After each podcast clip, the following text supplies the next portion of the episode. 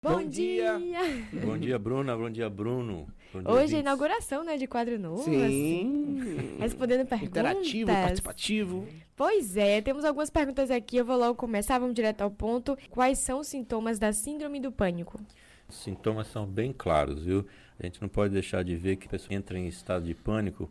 Primeira sensação que tem é um perigo de, de achar que vai morrer. Né? Depois que tem a sensação assim, de um perigo iminente, é medo de perder o controle é medo de, da morte ou de uma tragédia assim iminente, a sensação de estar fora da realidade. Aí uma outra coisa interessante é que você pode ter dormência nas mãos ou até os membros começarem a, a se contorcer. Uma coisa interessante é porque você entra num processo chamado de hiperventilação. A hiperventilação é quando você tem aquela respiração tipo cachorrinho, muito rápida. E essa respiração muito rápida ela faz com que você tenha menos oxigênio dentro, a manutenção fica muito mais gás carbônico no corpo e os músculos começam então, por falta de oxigênio, eles começam a endurecer, começam aí a, a ter, é, entortar mesmo. E aquela sensação de o coração batendo muito rápido e a, a, as pessoas dizem assim, mas está me faltando ar, falta ar, falta ar. Mas na verdade não está faltando ar. Na verdade a pessoa está com ar demais dentro. Então o pulmão está cheio de ar, não sai aquele gás carbônico de dentro e o que acontece a pessoa tem essa sensação de que está faltando ar. Nesses casos aí, que a pessoa está passando aquela crise de pânico naquele momento, o ideal ali, se a pessoa conseguir, tem que lembrar de duas coisas. Primeiro, não vai morrer, aquela sensação ruim não vai levar à morte. E a segunda coisa é tentar, de qualquer forma, padronizar a respiração numa frequência mais baixa, respirar com calma, etc. Essa é a saída ideal. Eu até tenho no, no meu, no meu Instagram, eu tenho até um, um gifzinho lá que ensina a respirar direitinho. Por favor, Sérgio, qual é o seu Instagram? É arroba psicomanzione. Pronto, Manzione com Z. Com Z-I-O-N-E. Perfeito. Agora sim, dependendo da síndrome do pânico ou de outras síndromes, quando deve procurar um psicólogo? Olha, a gente deve procurar o psicólogo sempre que houver um sofrimento psíquico qualquer. Ou seja, você está triste ou está passando por alguma dificuldade em relacionamento, qualquer tipo de angústia, sofrimento, qualquer tipo de, de sensação que não esteja lhe, lhe trazendo felicidade, uma tranquilidade, é o momento de procurar um psicólogo para ver onde é que estão os problemas e poder aprender a lidar melhor com os problemas cotidianos. Porque a terapia ou psicólogo em si, ele não vai acabar com seus problemas, mas o que você vai aprender é a lidar com esses problemas de uma forma diferenciada. Então, que eles não sejam assim tão danosos para o seu dia a dia, para a sua saúde psíquica. Até que ponto os avanços da ciência têm contribuído para a psicologia? Olha, a ciência para a psicologia e para a psiquiatria também, de forma geral. Existem alguns avanços que são os estudos que vão caminhando cada vez mais para a parte de neuropsicologia, que é uma outra vertente onde você vai associar as funções cerebrais orgânicas com os rebatimentos aí psíquicos. Então os avanços nessa área são muito interessantes e devem ser sempre analisados com calma também. No lado da psiquiatria, onde você teria então a, a terapia medicamentosa para poder trabalhar em cima de certas doenças como a depressão, a própria síndrome do pânico. Então tem muitos avanços hoje na parte de medicamentos. Hoje a gente está na acho que na quinta ou sexta geração de antidepressivos e que são muito mais pontuais e muito mais eficazes. Então, esse avanço vai indo em paralelo e são sempre muito bem-vindos. Em que a psicologia pode melhorar a vida da pessoa? Como? Exatamente quando você passa a compreender melhor como é que você funciona e a partir desse momento você começa a entender ou começa a lidar de forma diferente com os problemas é, do cotidiano. Então, a psicologia em si, ou na psicologia é uma ciência muito ampla, né? Mas estamos falando mais aí quando as pessoas costumam perguntar assim, ela está falando mais provavelmente está falando o que é que a psicoterapia, o que é que a terapia pode fazer de bem para a pessoa. Então, no caso de psicoterapia, realmente aumenta o autoconhecimento e você aprende a lidar com as situações de forma mais branda, ou pelo menos administrar melhor. A psicologia, em termos gerais, ela atua em várias frentes aí e, e pode auxiliar sempre nessa articulação mais favorável entre o ser humano e o meio. É uma maneira de você poder lidar melhor com as suas condições do dia a dia, e não só do dia a dia, né, mas as coisas mais estruturais que você pode aprender. Então a psicologia ela é uma ciência sempre dinâmica e que tem por esse objetivo também que as pessoas possam ter uma saúde mental mais tranquila, uma saúde psíquica e possam viver melhor. Eu não sei se eu estou só triste ou se eu estou com algum indício indicativo de depressão. Como saber a diferença? Essa avaliação precisa ser feita por um profissional que saiba lidar com isso, psicólogo, por exemplo. Que eu digo, por exemplo, porque pode ser o psiquiatra também. A tristeza pode ser uma tristeza isolada ou pode ser um sintoma da depressão. Você pode ficar triste, por exemplo, se seu time não se classifica para Libertadores, por exemplo, você pode ter uma tristeza pontual, mas isso não é uma depressão. Uma depressão é um processo contínuo, muito mais amplo, de uma queda de energia bastante acentuada.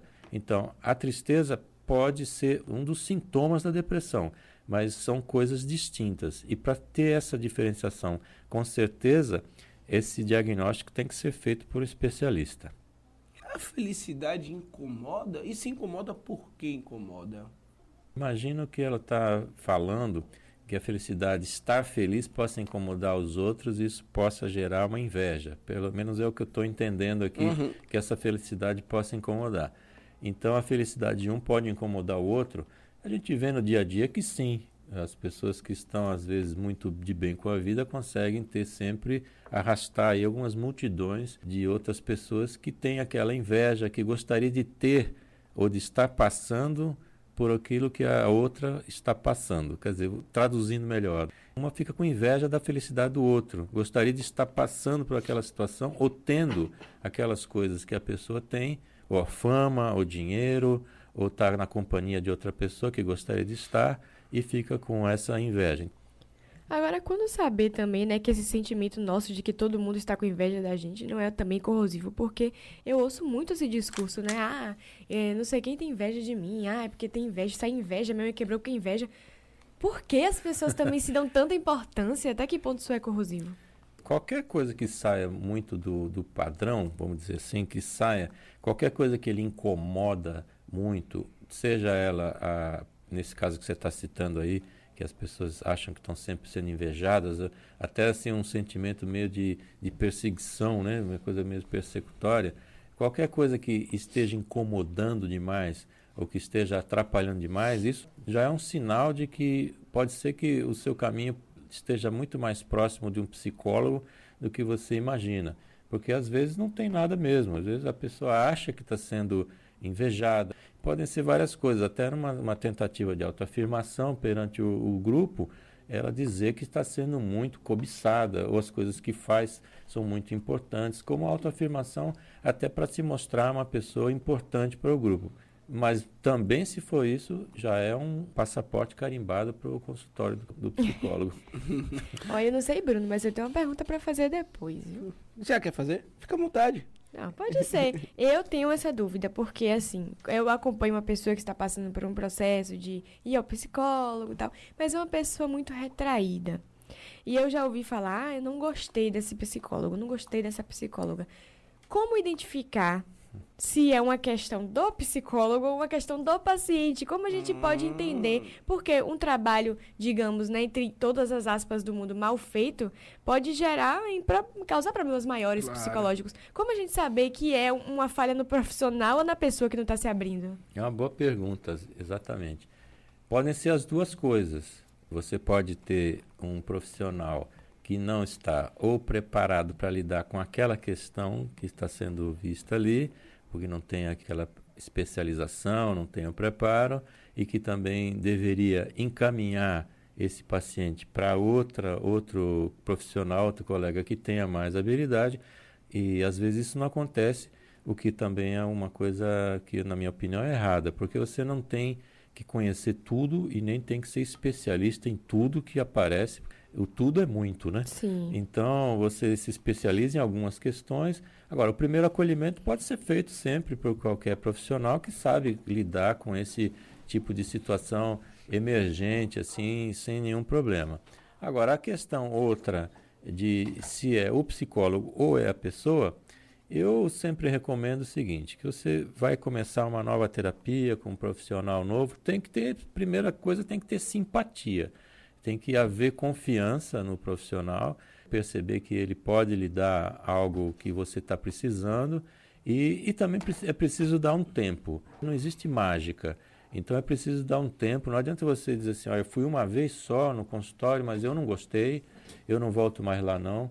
Provavelmente o que acontece é que ah, o que foi discutido dentro do consultório passou perto demais de algo que dói muito na pessoa e que não foi trabalhado talvez com tanta sensibilidade, a pessoa foge. Pode ser resistência no tratamento por parte do paciente e também pode ser eventualmente uma inabilidade do profissional. É, o que é preciso ficar atento também é que quando a pessoa está muito tempo ali em um quarto escuro, né, e a luz é acesa, vai ter um, um incômodo, né? Isso é natural. E muitas vezes quem acende a luz é o psicólogo, né, Sérgio? Eu gostei da analogia, viu?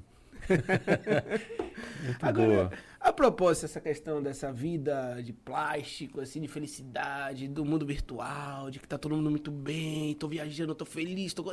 enfim, né? Até que ponto isso também tem sido nocivo? Porque eu percebo pessoas assim, que às vezes estão até num momento tranquilo, aqui numa casa de praia, digamos assim, no conforto, mas aí pega o Instagram ali, abre, aí vê que o amigo tá em Dubai. Pronto. Aí o conforto aqui da linha verde já não vale, porque Dubai, que seria. não, isso é. Isso, inclusive, é, eu até sugiro que seja um tema específico para a gente lidar Sim, aqui. Sim, quem sabe o próximo. No próximo programa, pode ser. Porque se nosso cotidiano hoje de redes sociais, é, ele é, faz muita pressão em cima das pessoas e essa visão aí plástica, como você falou, de uma vida perfeita, isso é uma pressão terrível. Até porque se você, do outro lado, você está num processo de tristeza, depressão, como seu amigo lá, Bruna, se ele começa a entrar no Instagram e ver que está todo mundo feliz, Tá tudo maravilhoso. Ouvir, tá é, vindo, né? É, é, o Instagram é uma maravilha, tá todo mundo na praia, tá de cima do barco. Os relacionamentos são perfeitos. Todos ótimos. ótimos. Você está sempre almoçando coisas maravilhosas, a cerveja está sempre gelada. É uma, é uma coisa fantástica o mundo do Instagram, né? Mas na realidade não é assim. Enquanto a pessoa se vê que, que ela está distante dessa pseudo-realidade, isso pode ser um, um efeito rebote muito pior. Mas esse é um tema que a gente tem que aprofundar mais. Aqui vem vamos falar sobre as redes sociais, essa pressão que se faz em cima, esse mundo ilusório e quanto isso aí vai tra pode trazer de, de problemas para o nosso dia a dia, para todos, né? Sim. Essa busca pelos likes, falar inclusive porque o Instagram tirou os likes, né? Sim. E como isso aí, e como isso rebate nas pessoas, foi uma, uma medida bem interessante também.